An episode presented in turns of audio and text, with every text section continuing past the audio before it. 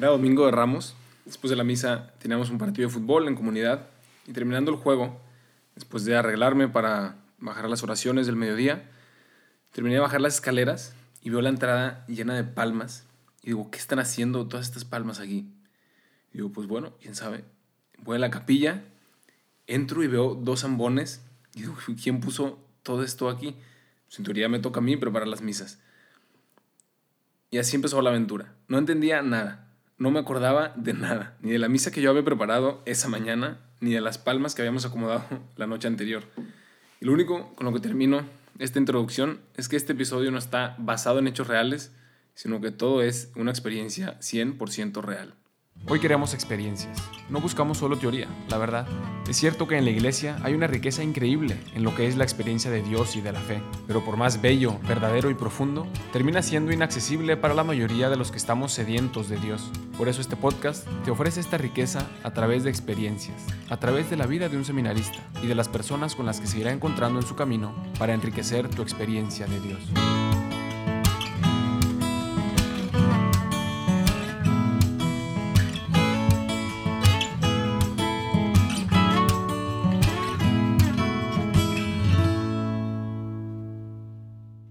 Cada martes decimos que es especial. Primero porque sale un nuevo episodio, evidentemente. Y también porque es martes de Dulcis Memoria. Siempre lo hemos llamado así. Y aunque todavía no dedico un episodio a explicarles por qué, por qué tan especial el martes de Dulcis Memoria, que ya vendrá pronto, lo prometo. Hoy es algo parecido, pero al revés. Hoy es como un martes sin Dulcis Memoria. Esa es la experiencia de hoy. Hace tiempo le, le prometí a la Virgen un episodio sin haberlo planeado, creo que este es el indicado para dedicárselo a ella, sobre todo después de esta experiencia que me regaló. Que creo que ya fue suficiente. Vamos a ver qué pasó este domingo de Ramos. Pues como les dije, era domingo y después de misa tenemos siempre un partido de fútbol para, para disfrutar el día en comunidad. Y de repente un momento en el, en el partido, porque está un poco llena de hoyos nuestra, nuestro jardín de enfrente, no podíamos ir a las canchitas del pueblo por todo esto del corona. Entonces hubo un momento, da igual, en el que en lugar de pegarle el balón lo pisé porque cayó en un pozo y salí volando para atrás. Que sabe de fútbol, sabe cuál es ese fenómeno de pisar el balón. Y me pegué directo en la nuca. Tal, seguí jugando, dije, no pasa nada, yo me pongo de portero, que estuvo un poco fuerte. Y de repente empecé a darme cuenta que tenía como los reflejos un poco lentos, ¿sí? tiraban y tres segundos después reaccionaba. Y sentía como, estaba, no sé, realmente creo que es imposible explicar. Estaba eh, como que no me acordaba de las cosas eh, de repente y de repente sí. Sentía como que estaba en un sueño, venían nombres raros y personas raras. Estaba todo rarísimo. Total, terminó el partido y yo dije, pues ya, seguro fue un golpe, como que tratando de hacer como si no pasaba nada. Y llego a mi cuarto y no reconozco mi cuarto. O sea, todo era como extraño. Literal. Mis cosas, la cama, el escritorio, mis zapatos. Y total, ya termino de prepararme y bajo las escaleras para, antes de comida, para hacer las oraciones en la capilla al mediodía. Y esa fue la escena de la introducción. O bajo las escaleras y veo la entrada y mi primera reacción es, ¿y qué están haciendo todas esas palmas ahí? O sea, que, o sea, no entendía nada de lo que estaba pasando. Y entro a la capilla y veo que hay dos zambones que yo mismo había puesto esa mañana porque pues para la, la lectura de la pasión del, del, domingo de Ramos. Y entro a la capilla y digo, ¿qué está pasando? Porque está todo rojo. ¿Qué están haciendo dos zambones en la capilla? Nunca hay dos zambones en la capilla. Total, no entendía nada. Empieza la comida y aquí vino otro momento importante, ¿no? No podía conectar ni un diálogo, eh, así que hiciera sentido, estaba como en otro mundo. Empecé a hablar con el hermano Baptist, un hermano alemán en la cocina, porque me tocaba servir antes de poner las cosas en la mesa. Yo estaba platicando con él de una cosa y voy, salgo, regreso a la cocina y él como que continúa el diálogo como cualquier persona normal. Yo lo volteo y le digo, hermano, ¿qué me está hablando? Y se me queda viendo con cara de, ¿qué le pasa? El punto es que no entendía nada de lo que estaba pasando. Mi cabeza no funcionaba. Estaba yo en otro mundo. Y fue hasta después de la comida, cuando estábamos lavando los platos, que eso fue, yo creo que providencia de Dios, ¿no? Llega un padre y me pregunta, oye, hermano, ¿qué tal estuvo el juego? Nunca me han preguntado antes, pues no es como que es lo más interesante del día, ¿no? Preguntarle a un hermano qué tal estuvo el juego. Y eso mismo me hizo a intentar empezar a recordar, pues para contarle. Y me di cuenta que no podía acordarme, no sabía qué había pasado en mi mañana. Y en ese momento dije, algo no está en orden. Entonces ya decidí ir con el padre Constantin, que es nuestro instructor. Ya les he dicho que ojalá algún día se anime a grabar un podcast de algún tema interesante. Entonces fui con el padre Constantin y me empieza a hacer, como que se da cuenta que algo no está, no, me empieza a hacer como mil preguntas de las que la no me acuerdo, un test que encontró ahí en internet. Y me dice, hermano, pues vaya a dormir un rato. Y me fui a dormir un rato y me, desperté en mi cuarto una hora más tarde. Y ahí vino otro momento interesante, ¿no? De este fenómeno, de lo que está pasando en mi cabeza. Empecé a rezar la, la coronilla de la misericordia, que aprovechando la ocasión, para quien no la conoce, es una oración que ahí me encanta y la empezó Sor Faustina Kowalska, una santa de la que hecho ya había hablado en alguno de los primeros podcasts, creo que en el primero de todos. Y, y en todo su, su, revelación de Jesús, que es ese famoso cuadro de la Divina Misericordia, le dijo que le, Jesús le, recitó esa, esa oración ¿no? desde su corazón. Y es una oración hermosísima, como un rosario, pero en lugar de Padre Nuestro y Ave Marías, son unas oraciones especiales todavía más cortas, pues, también le sirve de promoción eh, que es todavía más corto que un rosario, para, para rezar a Jesús por la misericordia. Total, pues ya había rezado mi rosario y dije, pues voy a rezar la coronilla de la misericordia, me gusta mucho esa oración. Y esa la verdad es que, como nunca la había rezado antes de entrar al noviciado, me la sé solo en alemán. Y empecé a rezarla en alemán y me di cuenta de que mientras estaba haciendo la oración, o sea, terminé como el primer misterio, lo que sería el primer misterio, y empiezo el segundo, y es cuenta que me viene a la cabeza como, ah, sí, esta es la oración. Y, y ya no me acordaba cuál era la que había rezado antes. Dije, pues entonces, ¿qué recé? ¿Recé algo mal? Dije, sí, sí, esta es. Entonces, empezó el segundo misterio y lo termino. Y cuando va a empezar el tercero, resulta que se me blanquea la mente otra vez. Y digo, ah, esta es la oración. Y empiezo a rezar el tercer misterio súper feliz. Y digo, pues, ¿cuál estaba rezando antes? No me acordaba.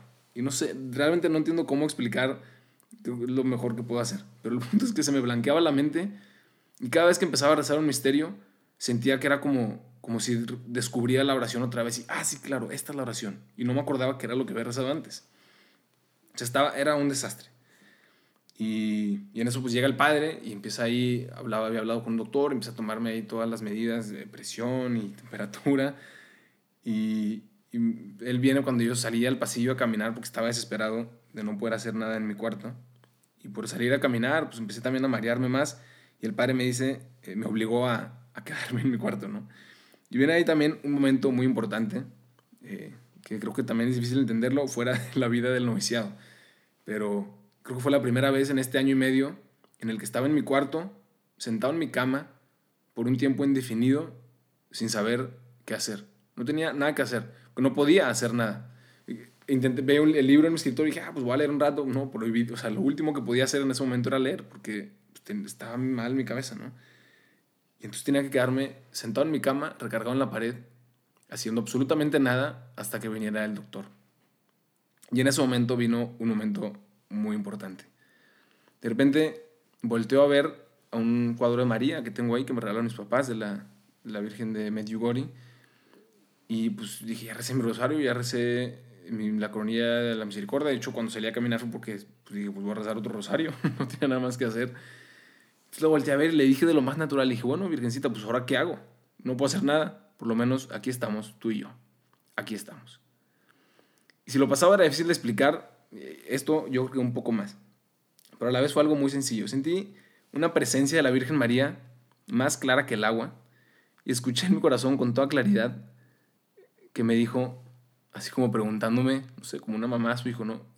Dice, todo esto tiene que pasar, ¿verdad? Todo esto tiene que pasar para que puedas estar un rato conmigo. Y os lo repito haciendo énfasis en el estar. Esa fue como la palabra que resonó en mi corazón clarísimo de, ese momento con María. Todo esto tiene que pasar para que puedas estar un rato conmigo. Y en ese momento, les digo la verdad, empecé a llorar, pero densísimo. Y no sé cómo, la verdad es que he de aceptar que no soy experto en ese tema, no sé qué era, alegría, muchos tendrán más maneras de describirlo.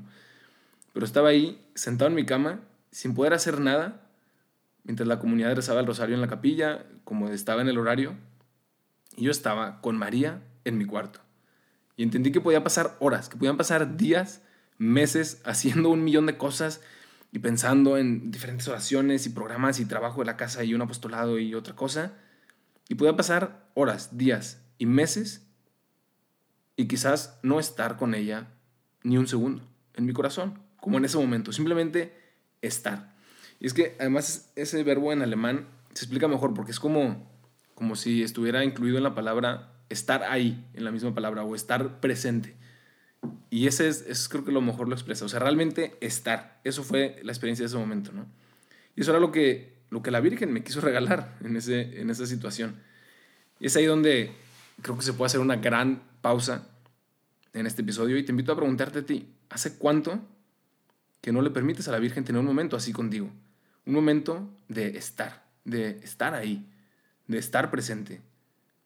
Y saber que eso es lo que hace en tu corazón más que un millón de cosas y oraciones y programas. Y quien está, quien está casado o, en un noviazgo incluso en cualquier amistad buena, profunda, sabe perfectamente que en nuestra vida entera nuestro corazón está hecho para amar. Y además de las mil acciones que podemos hacer, mientras esta relación más va creciendo y madurando, se simplifica a veces en una simple mirada, se simplifica en, en estar ahí, en estar presente con la otra persona. Y eso es más poderoso que todas las demás acciones que podrían haber antes, que también eran muy importantes. Y otra vez la pregunta, ¿hace cuánto que no le dejas a Cristo en la Eucaristía o a María regalarte un momento así, un momento de estar? Un papa, las que, es decir que no me acuerdo quién exactamente, pero un papa que hacía una relación, explicaba la, lo que, los diferentes tipos de oración. Ah, les pido perdón que tengo que tocar el timbre, porque por lo menos esta vez no se me olvidó que tengo que tocar el timbre como ayer. y este papa explicaba la oración de la siguiente manera. Él decía que es como si fuera el cumpleaños en una familia, el cumpleaños del papá, y llega el hijo pequeño y, le, le, toca una canción, ese era su regalo, pues estaba aprendiendo a tocar el instrumento y era pues, lo mejor que podía preparar. Estaba el papá feliz escuchándolo tocar. Y luego llega una hija chiquita y, y recoge, había recogido unas flores en el campo y se las trajo así como un arreglo que ella hizo con sus gustos y está el papá feliz. Y luego viene el hijo mayor y le prepara un, como un speech bien preparado de agradecimiento profesional, profundo. Y el papá pues orgulloso de su hijo, agradecido. Y luego llega su esposa y simplemente le mira a los ojos.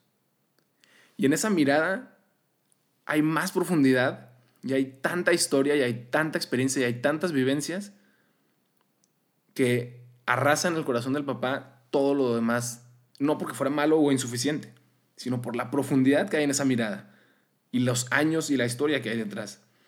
Y eso lo hacía explicando los tipos de oración y cómo podemos buscar también crecer en nuestra relación con Dios en estos diferentes tipos de oración, buscar ir un poco más profundo. Y hoy, hoy esa experiencia y lo que les invito también a experimentar es esa última, de hacer un poco más profunda y más perfecta nuestra experiencia de oración, nuestra mirada, que, que deba tener tantas historias, tanta profundidad, tantas experiencias con Dios, difíciles, fáciles, bonitas y no tan bonitas, que una simple mirada pueda, pueda decir más que 3.000 oraciones repetidas o leídas. Así que pues hoy les compartí con muchísimo gusto esta experiencia del, del cariño de María que le tiene a un novicio, que muchas veces quizás poco se acuerda de ella, menos de lo que debería. Y hasta me ha hecho pensar, ¿no? Y, y, renovar hoy eh, en mi propia vida todos los regalos que ella me ha dado, ¿no? Y, y sin tener que poner aquí toda la lista de los míos, eh, te invito a ti a hacer, hacer también en algún momento esta semana eh, un diálogo así con María, todo lo que te ha regalado. Yo me acordaba la última vez que pude visitar a la Virgen de Guadalupe antes de, de venirme a Alemania, tuve que ir a la embajada de la Ciudad de México y yo dije, imposible ir a la embajada alemana a la Ciudad de México sin pasar antes por, por la Villa de Guadalupe. Entonces ahí fui con todos mis documentos a poner todo en manos de María y escuchar desde, desde, desde ese lugar, no estoy yo aquí, soy tu madre, ¿qué te puede preocupar? Y pues así llegué aquí a Alemania.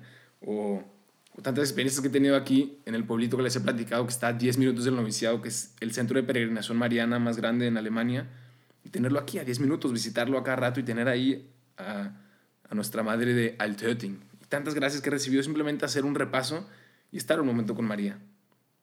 Y la última, que es así creo que vale la pena compartir, me acuerdo perfecto hace ya varios años, seis yo creo, eh, cuando me incorporé al movimiento Renum Christi, en ese primer retiro como miembro del Renum Christi, el, padre Gabriel Abascal me regaló mi primer manual de oraciones después de haber hecho ese compromiso de tener una vida de oración más profunda, como, como lo hacemos en, en el movimiento Renum Christi, de un compromiso apostólico, de relación con Cristo más personal, me regaló ese manual de oraciones pues, personalizado con un pequeño mensaje que decía algo atrás que nunca se me olvidó y quizás nunca lo entendí hasta hoy.